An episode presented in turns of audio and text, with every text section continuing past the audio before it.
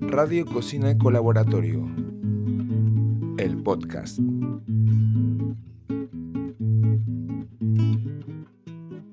Cocina Colaboratorio es un proyecto transdisciplinario que conecta a académicos, creativos, chefs y productores para intercambiar conocimientos y desarrollar sistemas alimentarios más justos.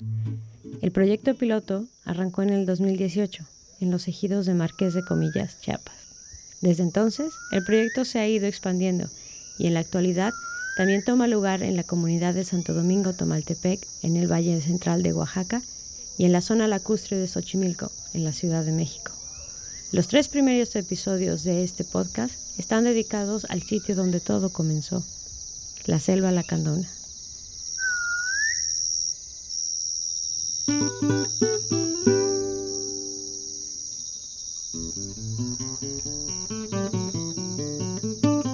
Hola, mi nombre es Eli Guerrero. Y yo soy Jesper Busing. Y juntos llevamos el proyecto de Radio Cocina Colaboratorio, un registro sonoro de historias, memorias e intercambios alrededor de la comida y la agroecología.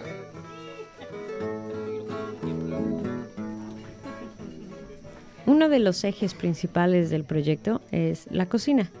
La cocina es el punto donde nos encontramos para preparar, saborear y compartir. Un punto de encuentro horizontal donde los miembros de la comunidad, académicos y creativos, compartimos recetas e historias. A través de la cocina conocemos sobre los productos de la región, cómo se preparan, a qué saben, pero también cómo se cultivan, quién los produce y de dónde vienen. El audio recetario de Radio Cocina Colaboratorio reúne un poco de todo esto.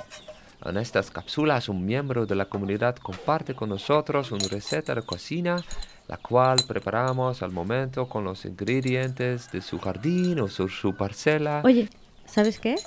¿Qué pasó? ¿Por qué no vamos mejor con Rafa Lombera para una probadita de las audiorecetas? Así, vamos. ¿Vamos?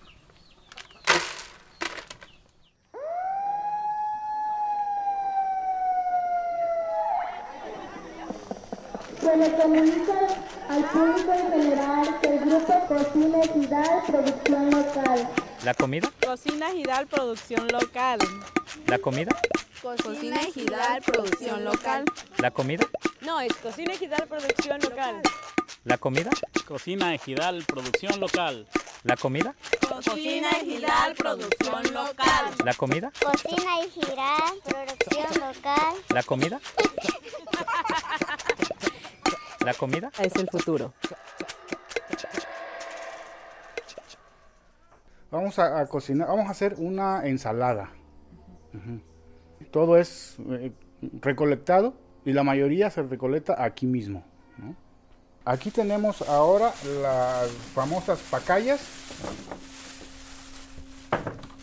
que va a ser una base de, de la ensalada. Un pepino.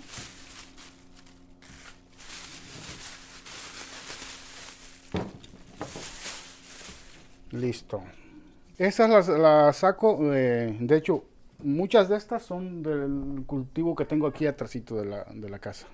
Ah, esta es una inflorescencia. Se come solo los machos, las hembras no. Si tú te das cuenta, este, esta está todavía muy joven. Entonces, esta ya va a estar más amarga que esta. Por el tamaño y todo. Empezamos a, poner a cocer estas. Se pueden hacer, bueno, de varias maneras. Una es ponerlas a que den un hervor y ya, para la ensalada. Otros se la comen sin hervirlas, pero es un poco más amargo. Entonces, para eso, entonces usamos, déjame traer la tabla. Agarramos la tabla y lo que hacemos es le cortamos un pedacito de cada lado para que la poquita sal que le pongas este, le entre a, la inflorescencia adentro. Este a un lado, bimbo.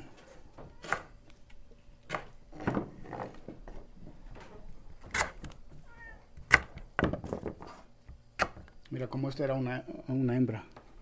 Si lo abrimos, te vas a dar cuenta que, que es muy diferente la, la parte de adentro.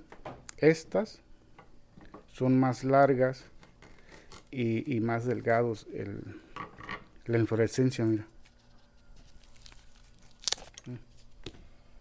Si ves que no, no, no se parece, el- bueno, se parecen en el color y todo, pero uno es más pequeño, con las puntas más eh, corrugadas, y cuando eh, esta suelta el polen, esta va a estar floreando.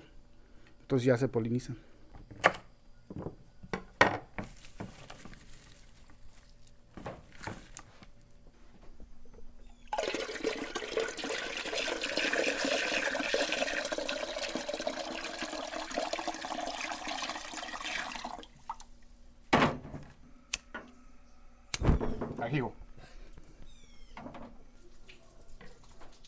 Entonces ahora vamos a picar un poco de calabaza.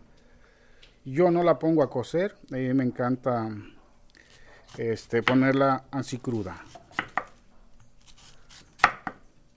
Soy Rafael Lombera Estrada y pues, bueno, vivo aquí en Chajul y ahorita estamos aquí en mi casa, que es eh, la casa más bien de mi hija, no ya no mía, porque ya, como decimos, ya es, todo pasa a ser nombre de ella, nosotros ya estamos ya más grandes, digo grandes porque ya tiene unos 50 años pues, pero pues nada, estamos aquí en el ejido Boca de Chajul, municipio Marqués de Comillas.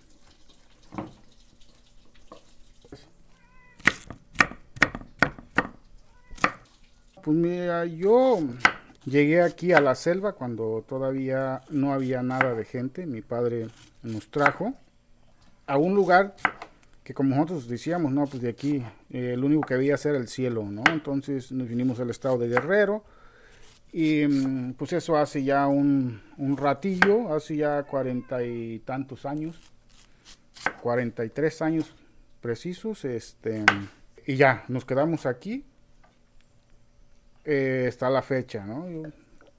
Básicamente aquí crecí. Vamos a traer un poco de, pues, como le dicen aquí, verduras, ¿no? Pero silvestres, todo. La mayoría es, es lo, colectas que sea silvestre, ¿no? Ah, bueno, por aquí es em, un parche de selva que está a la orilla del río Lacantún. Y esta es lo que le dicen la aceitilla. Entonces cortamos la parte de los brotes de arriba para ponerlo a nuestra ensalada. Tiene un olor muy particular, como a menta, como eh, cosas así. Lo usan, muchos lo usan para medicina, de hecho.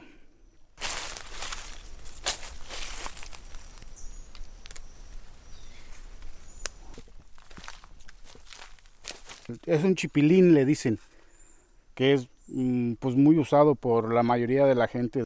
Todos tienen casi en sus casas este, esta planta de chipilín. Esta la puedes utilizar para hacer tamales, eh, mucho lo hacen, eh, los tamales con frijoles eh, tiernos, antes de que, de que maduren bien y las hojas del chipilín las revuelves y luego ya las pones en las hojas y la pones a cocer.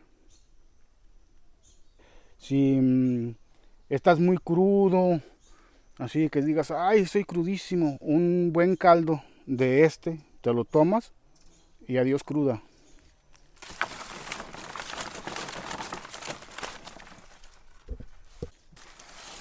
como no traíamos, no traíamos en qué colectarla, entonces la vamos a poner en esta hoja, que al nombre común le dicen hoja de tamal. Estas son las que utilizan para envolver la masa con el chipilín y los frijoles. Lo envuelves, lo doblas y lo metes a, la olla, y ya está. Cuando ya está cocido lo sacas y ya, pues, y te sirve para envolver eh, lo utiliza mucho la gente para envolver su lunch para ir a trabajar. Una vez que ya terminó de comer, se acabó su lunch, agarra la hojita y la tira. Y lo puedes tener en cualquier lugar.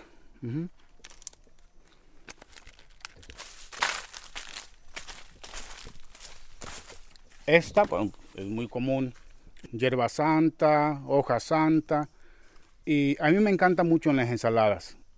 Este también es, es este, mm, de todas las zonas tropicales, se da naturalmente. Ahora vamos a hacer, vamos a sacar un palmito para ponerle, digo, va a ser poquito, pero algo que, que sepa palmito. Creo que aquella me gustó. Esta de acá.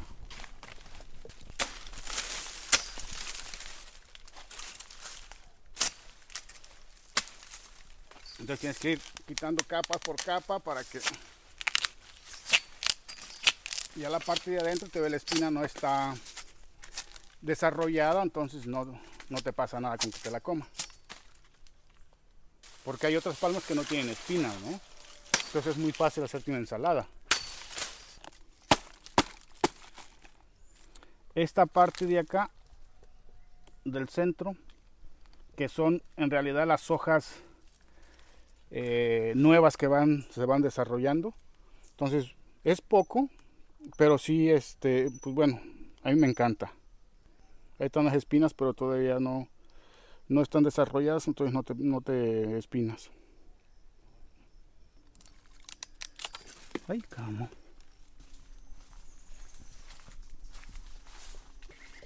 Esta es la que les decía que era la hierba dulce. Entonces tienes que, que estarla podando para que los brotes estén aquí abajo. Y, y ahora sí le empezamos a quitar las hojas más tiernitas y, las llevamos a nuestra ensalada. Bueno, vamos para poner las pacayas al fuego porque va a estar hirviendo el agua.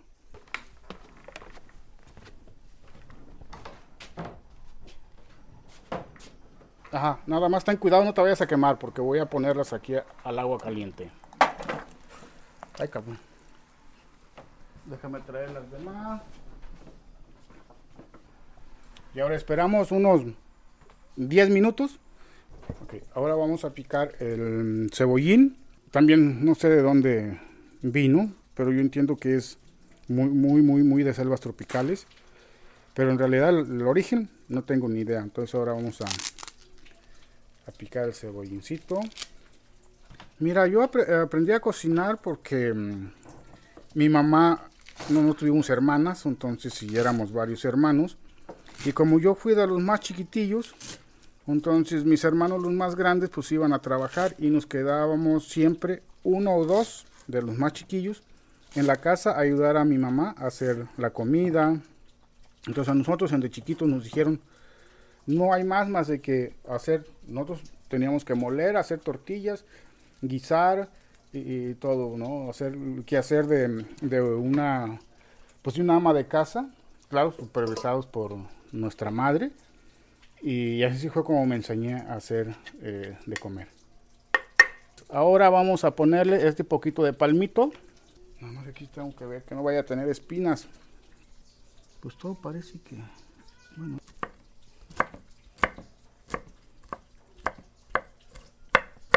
Ahora le vamos a tirar el agua a nuestras pacayas para que se nos haga más fácil la limpiadita de la cáscara.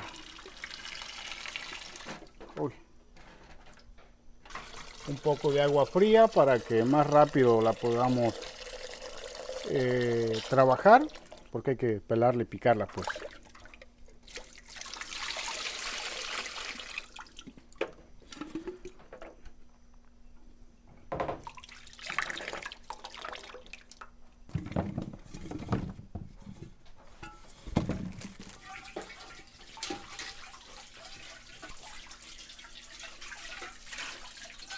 Ahora vamos a empezar a hacer la pacaya, a pelarla y a picarla y ponérselo en ensalada. Le vamos a poner limón y, y si quieren un poco de tomate, también se lo ponemos.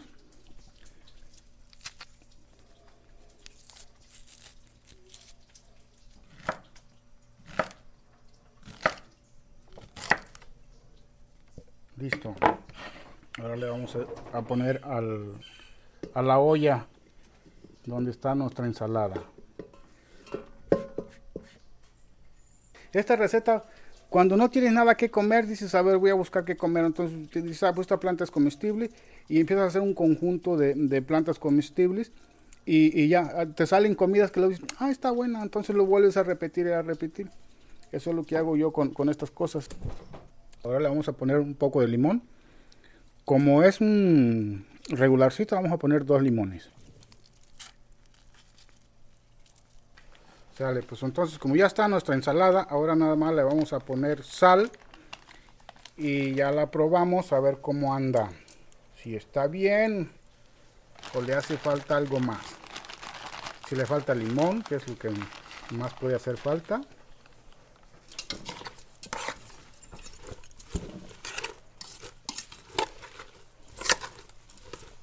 Listo, ahora la pruebo. Mm, ¿Está bien? Bueno, tiene eh, chipilín, tiene este mm, aceitilla, tiene hierba dulce y, este mm, una calabaza picada, el escaya y bueno, el tomate y, y el cebollín.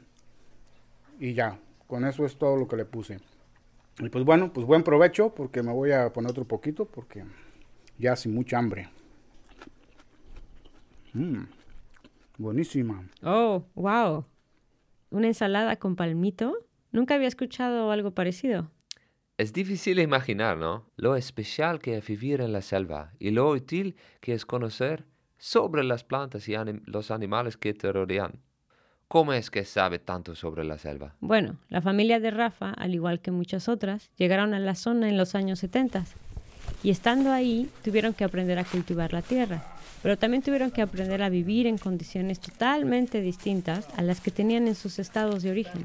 Y otro grupo de personas que tampoco son de la región, pero que saben mucho sobre la selva son los ecologos y los biólogos, que llevan años trabajando en la zona. De hecho, Rafa y algunos otros miembros de la comunidad han asistido por muchos años a los científicos durante su trabajo de campo.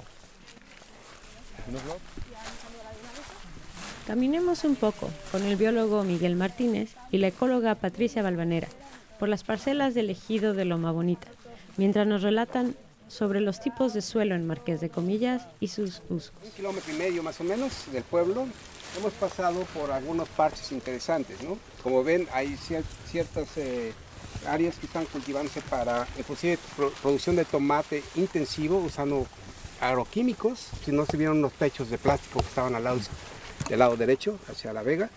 Este, y aquí pasamos un remanente de bosque, no es un bosque secundario, sino un bosque viejo, que trataron de plantar ahí café y cacao, pero no, no funcionó, entonces ahora se ve todo alterado, ¿no? Donde estaban los hormigueros. Y aquí estamos viendo un paisaje muy interesante porque es un ejemplo de cómo se usan los distintos, distintos tipos de uso de, suelo que hay en la región. En general hay, hay, hemos detectado cuatro unidades geomorfológicas que se le llaman, que es una combinación entre características del suelo y de topografía. Eh, después vamos a ver una región, un área del paisaje que se denomina, nosotros le hemos puesto lomeríos bajos, que son pequeños montículos, digamos de 60 metros y luego bajas, y es un, un área muy ondulada, ¿no? donde los suelos son pobres en general porque son arenas o son barro, con eh, niveles de nutrientes como fósforo muy, muy reducidos. Y ahí, como van a ver, va a cambiar el uso del suelo. ¿no? Entonces, arriba, ustedes ven en la montaña, esas son eh, elevaciones de áreas que en el pasado fueron marinas. Ahí se pueden encontrar eh, rocas ca calcáreas, que es la acumulación de calcio, que en el pasado digamos, se depositaron en el fondo marino y que por actividad digamos, de, del movimiento de las piezas de tierra, que se llaman las placas tectónicas, se han formado elevaciones con estos este, suelos que son lo que llamamos eh, topografía kárstica, karst. Entonces, ahí la vegetación es totalmente diferente y generalmente no hay uso porque es muy difícil trabajar con muchas piedras. Entonces se llaman eh, meandros, eh, son zonas inundables, eh, pantanos, ¿no? donde puede llegar el agua así por más de tres meses el suelo tiene muy poco oxígeno y ahí la vegetación también cambia mucho y eso no tiene uso hasta ahora por parte de la gente. ¿no? Vamos a pensar que es menos del 3% a lo largo de los ríos que se forman cuando el río hace un loop y se vuelve a conectar. ¿no? Entonces tenemos cuatro unidades que son los aluviales, lo- los lomeríos bajos, los cársticos y las zonas inundables. Eh, entonces, lo que va a decir también es que en las zonas aluviales, como ven aquí, eh, hay áreas manejadas que son relativamente pequeñas, tanto por la cuestión de ejido, ¿no? que el, ejido está compartido, la, la tierra está compartido entre varios miembros de la familia, como porque, digamos, ha habido un manejo eh, tradicional en general, no ha habido agricultura convencional como pasa en otras áreas tropicales, por ejemplo, los campos de soya en Brasil, que son grandísimos así, aquí no ocurre eso. Son, entonces pueden ver los cultivos inmersos con vegetación. Entonces hay áreas que se llaman eh, cercos vivos, que como está por acá, vemos, hay árboles dentro de los campos y eh, todavía hay buena cantidad de, bosque que puede ser útil, digamos, en el proceso de recuperación de la selva cuando se abandonan estos campos. Entonces, eh, aquí la historia de cómo llegó la gente y cómo se tomaron decisiones de quién iba a ser dueño de qué parcela y determina mucho eh, qué cultivan y quién tiene acceso a qué tipo de lugar, tanto por la calidad del suelo como la disponibilidad de agua entre los terrenos. Eh, toda la zona se empezó a colonizar en los 70 por un programa gubernamental que creó ejidos. Pero cada ejido de esta zona tuvo, tiene formas de organización diferentes. Y eso tiene pues una influencia muy grande en los recursos con los que cuenta cada familia y qué puede hacer con su tierra. ¿no? Pues La, la figura del ejido es una tenencia semicomunal en donde cada quien tiene un pedazo de tierra y donde las decisiones tienen que pasar por una asamblea y no es fácil vender tu pedazo.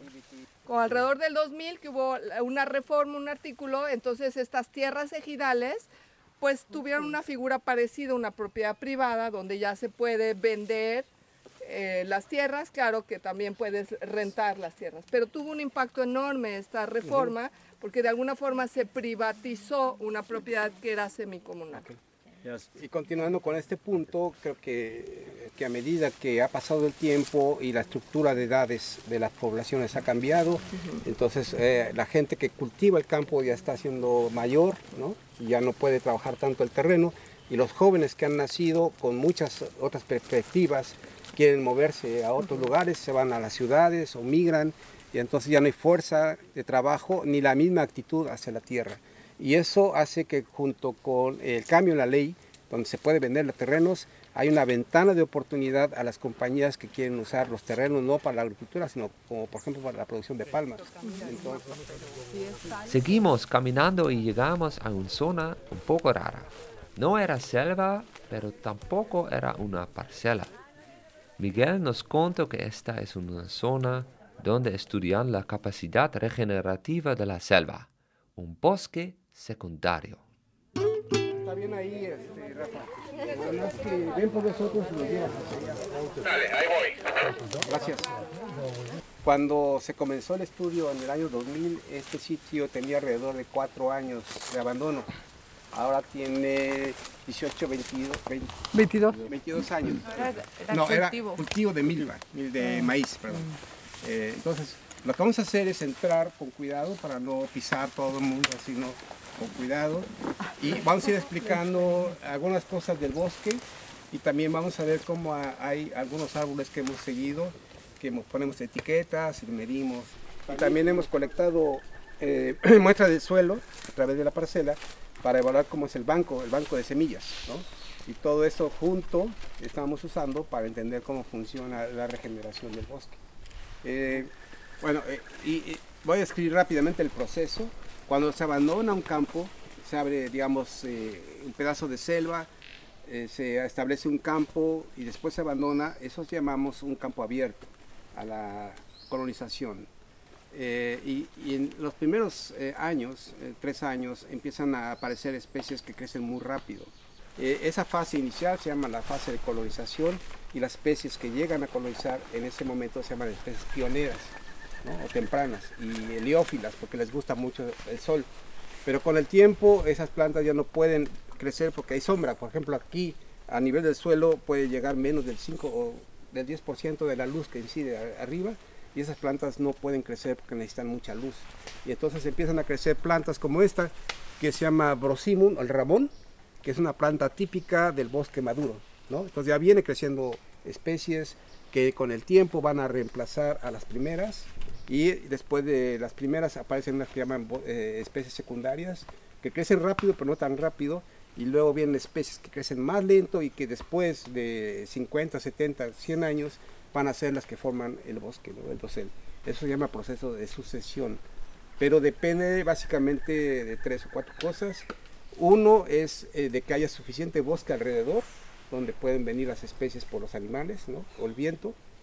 Dos, depende de la calidad del sitio, y la calidad del sitio depende de cómo se usa el suelo. Y tres, depende también de las características del suelo. ¿no? Si era un suelo de por sí pobre, va a tardar más que si el suelo como el aluvial, que tiene muchos nutrientes, va a tardar menos. Ok, finalmente, para terminar, otra cosa que pasa es que, como ven aquí, hay una cantidad importante de árboles ya grandes, y si calcula uno cuánto carbón está almacenado, es, es una cantidad considerable e importante y puede ayudar, digamos, a, a todas las acciones que están haciendo para reducir el CO2 en la atmósfera, tratando de desarrollar estos bosques. Eh, lo que hay que hacer es entender que esas cuestiones tienen que ver con la parte social. Y la idea es ver si en- hay- existe una forma socioecológica de promover mosaicos en los que tú tienes tanto los servicios que provee el bosque como los servicios que provee la agricultura y la ganadería. Como dice Miguel, una forma socioecológica de conservar la selva será aquella que incluya los productos del bosque y los productos de la agricultura y la ganadería. Y este es precisamente uno de los grandes retos del proyecto. Y es ahí donde entramos nosotros. Junto a los demás creativos, tejemos puentes a través de la cocina, el arte, el diseño y la radio, con la finalidad de incitar al intercambio, conectando a la gente de la comunidad con los académicos e investigadores.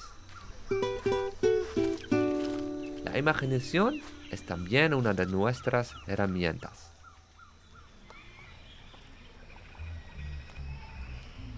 Y ahora, los sonidos de la selva.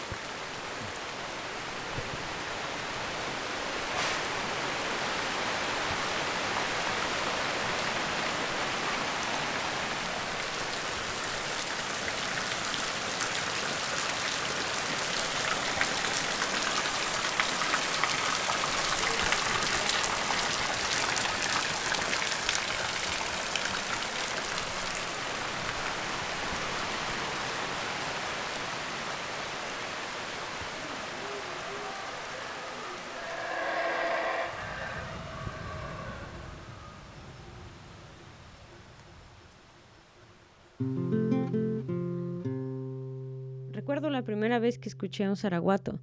Fue una cosa impresionante. ¿Zaraguato? Sí, el mono aullador.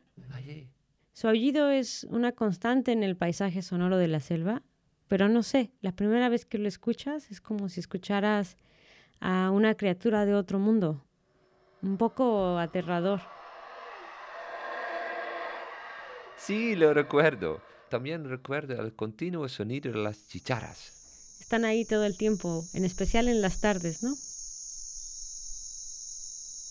Imagina a los niños que ven y escuchan la selva por primera vez. De hecho, Pedro González, uno de los miembros de la comunidad de Chajul, nos cuenta un poco sobre su experiencia y sus primeras impresiones cuando llegó a la selva. Yo llegué a los siete años de edad.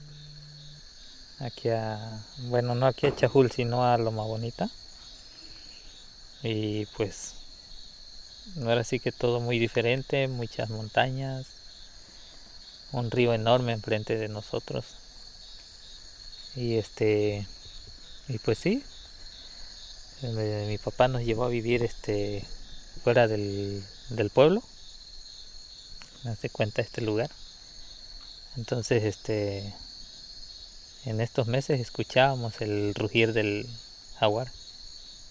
Bueno, mis papás le decían en ese tiempo que era el tigre, ¿no? Tú sabes. La mitología era del, tigre. Y ya este, oye el tigre. Y pues era el primer, lo primero que nos daba, nos daba miedo, escuchar el, el rugir de, del jaguar. Y pues todo era montaña, todo, todo, todo a nuestro alrededor era montaña, tanto en la selva como al para ir a la parcela. Todo eso era, era este, era montaña. Era como impactante o como, como te dijera, atemorizante, porque pues yo escuchaba ruidos que no conocía, como el aullido del zaraguato, o las lechuzas en la noche. Y este ruidos ruidos diferentes que yo en mi vida nunca había escuchado hasta que llegué a, a este lugar. Y pues le preguntaba a mi papá qué era qué qué eran esos ruidos y ya él me explicaba qué eran los ruidos porque él ya ya conocía más o menos. Y este y ya como que me tranquilizaba pero sí pues me daba temor escuchar eh, a lo mejor es un animal peligroso o, o algo por el estilo. Y de hecho esto lo platico a mis hijos porque fue algo que me marcó a mí. Ellos tenían una leyenda ah, acerca de un este pues de algo como de una especie como gorila o como o como el pie grande en este nuestro en la que, que se oyen.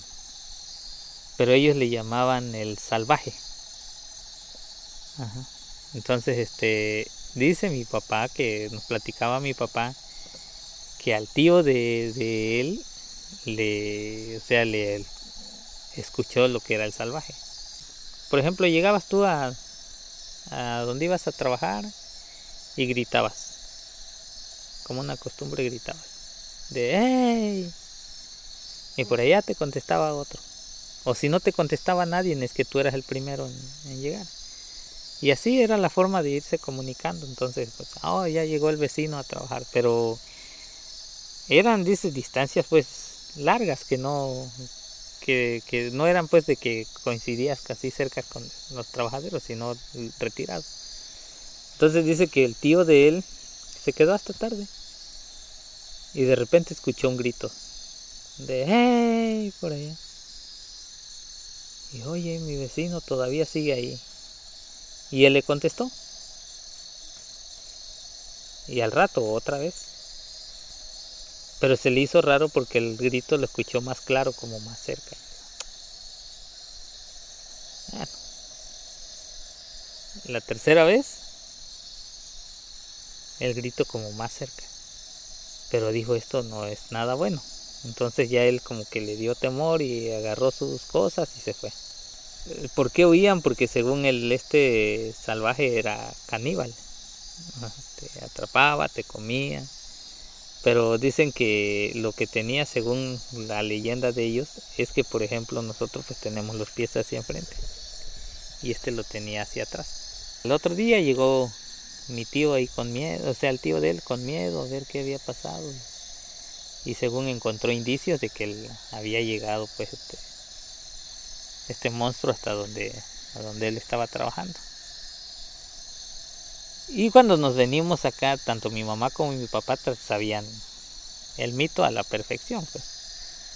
Entonces cuando llegamos nosotros a Loma Bonita, pues igual, una noche así como está. Mi papá y mi hermano mayor se fueron al, hacia el pueblito a platicar, a, a distraerse. Y nos quedamos nosotros en la casa. Y este y de repente escuchamos un grito. A las 8, 7, 8 de la noche y escuchas un grito de la nada, ¿no? De que. Pero de. ¡Ah! Y mi mamá, oigan. Y chamacos, ¿dónde andan? Y todos ahí, júntense acá y ahí estábamos todos juntos. Y yo creo como a los 5 minutos otra vez el mismo grito. Y mi mamá, ese es el salvaje. Y nos agarran a todos y nos meten a un cuarto y bien encerrados y que ni respiráramos ahí todo. Y el tercer grito, sí, ese. Mi mamá segura de que esa es. Entonces, ya como a la media hora mi papá iba platicando con mi hermano, llegaron a la casa y ah, ya se durmió la gente, ¿y dónde están? Y mi mamá platicó la historia y todos bien asustados. El otro día, o sea, pasó esa noche, al otro día mi mamá hizo un show ahí de que ya no quiero ir a lavar al arroyo, ¿para qué me trajiste a vivir aquí? De que me va- nos va a comer el salvaje y no, etcétera, etcétera. Mi papá como que pues, no, lo tomó muy en cuenta y se fue a trabajar. Y pues no pasó nada, él regresó en la tarde y todo el mundo estaba bien. Tal vez como a los 15 días o más, vuelve de nuevo. Y pues todo lo íbamos hacia la selva. Y oigan, y ese es otra vez.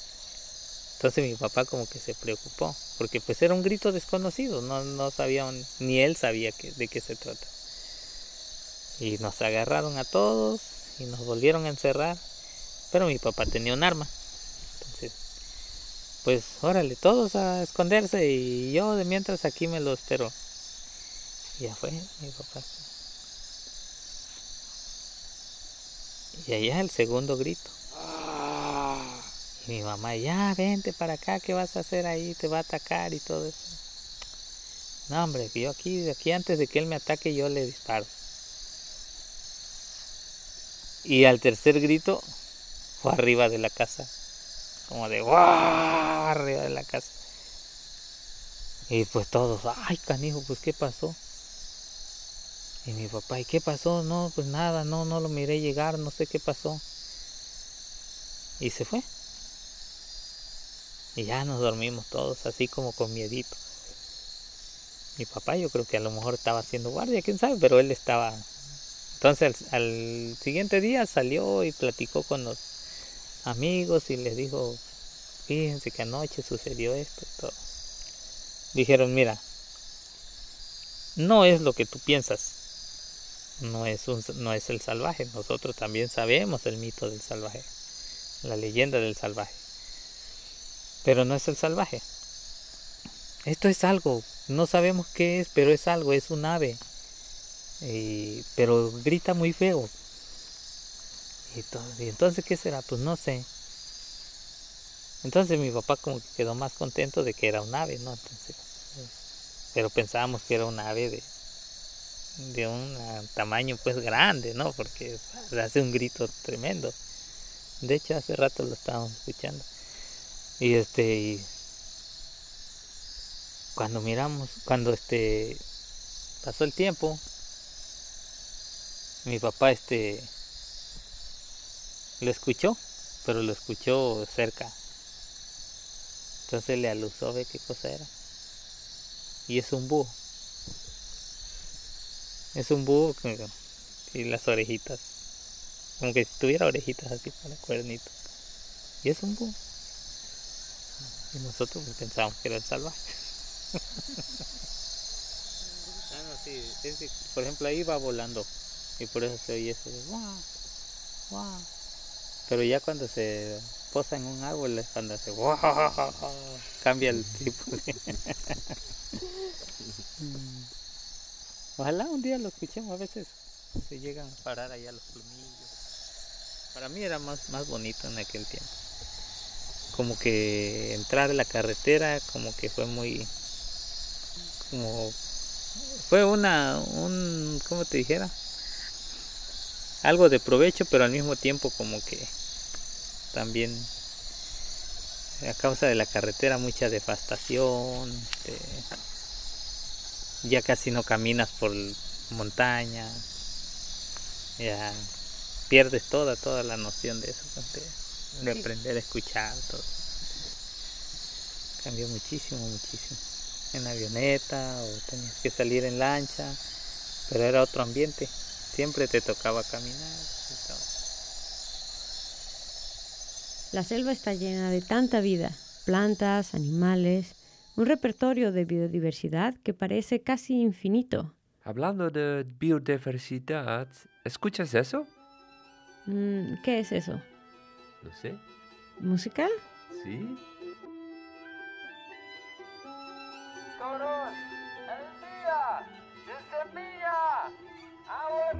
¿Qué, qué dice? ¿Escuchas? Es el día. Ah. Es el día, es el día de semilla. Tum ta ta. Tum ta ta. Sí, sí. Ah, es sí. el día de semilla. Digira, digira, digira.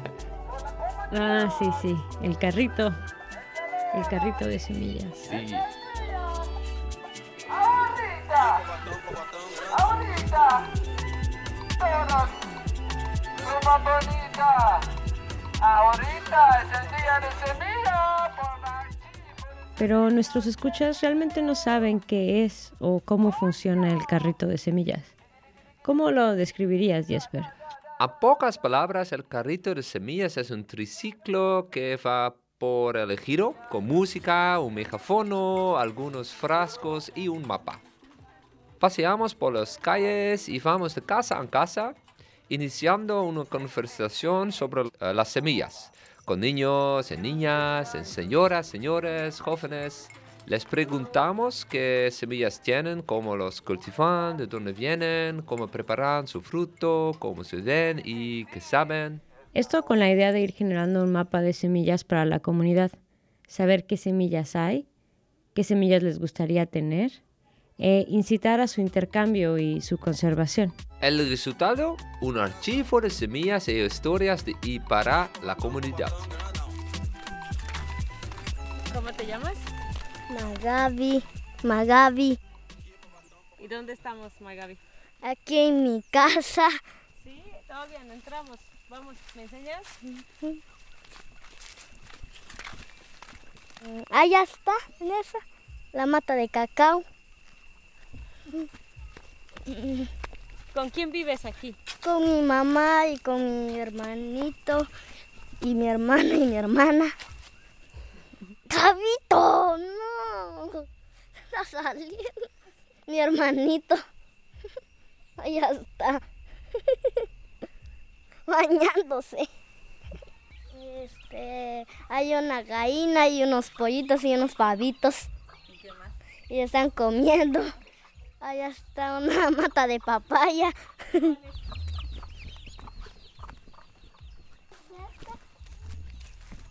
Pero ya, ya no está grande. Una mata de cacao. Así son los este. Adentro trae, eh, es puro cacao, está, se, está este, trae como algo jugoso. Y este, ese está chiquitito. Y aparte trae la semilla y trae una rama que es dulce, una ramita que es dulce. Ajá. Y lo comemos. Sin masticado. Así lo partimos. Había unos maduros hasta allá arriba, pero no le hemos bajado, que están maduros. Este apenas va a crecer. A veces no puede mi hermana, pero mi hermano lo hace con un palo de bambú que está allá, aquel bambú. Ahí lo baja. Cuando lo baja, le lo parte y le quita toda la semilla, no lo chupa y este lo pone a secar y con eso lo hace ah, como lo hacer ah, como pinol. Está rico el cacao. Así co- como el otro día mi mamá fue a adorar pinol allá con doña Oti.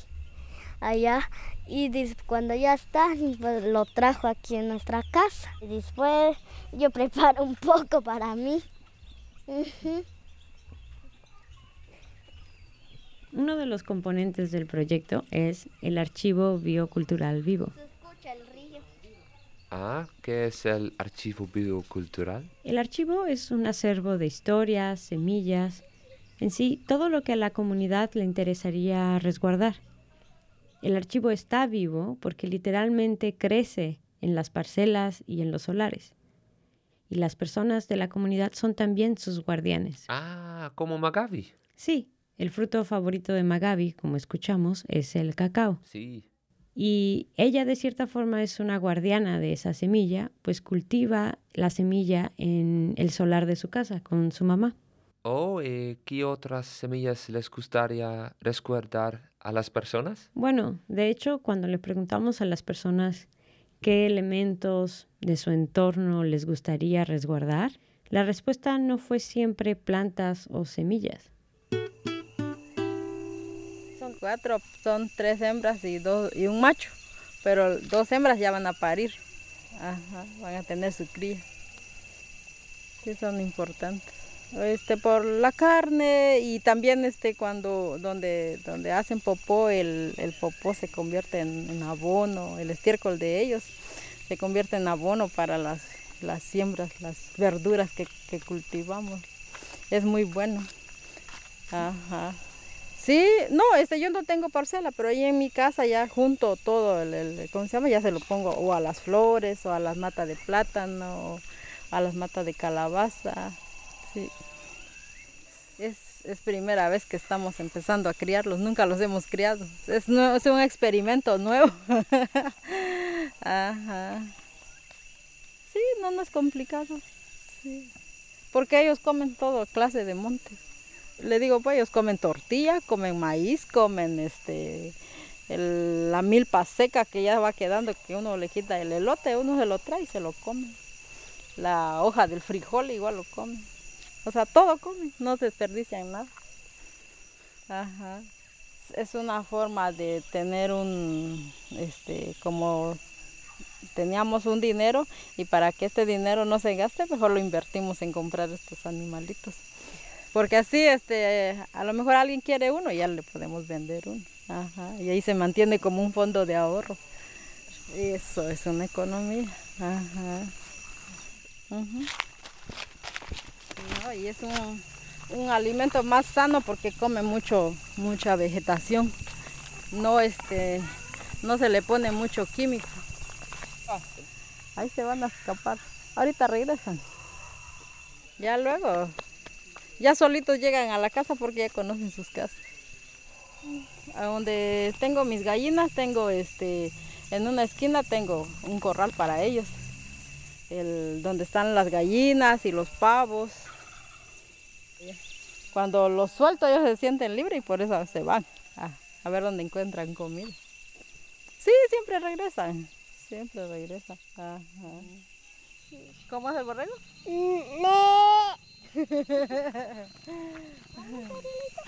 Sí, es mi hija. ¿Cómo se llama? Astrid Magavi. Ella le da de comer, este, dice, mami, mi borrega tiene hambre. Y va y busca una tortilla y le da su tortilla. y se lo come. Solo le digo borrega. Ahí están comiendo.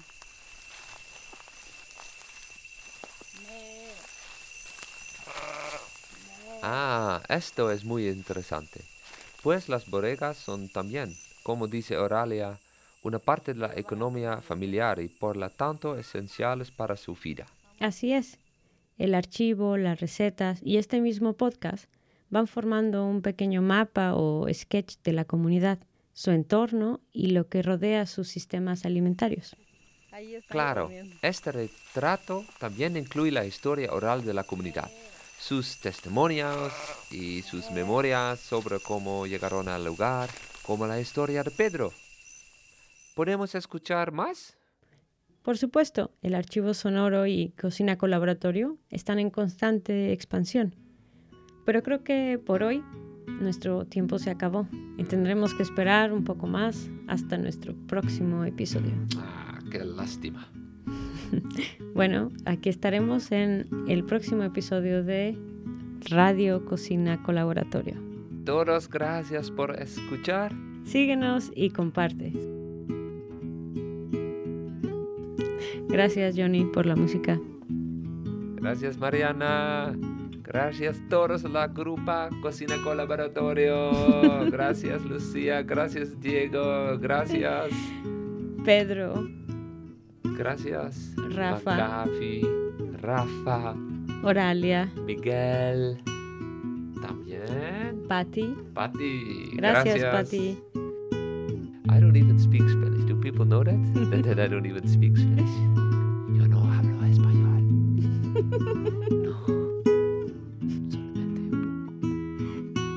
Cocina Colaboratorio es un proyecto financiado por la Universidad Nacional Autónoma de México, A través del programa PAPIT otorgado a IES.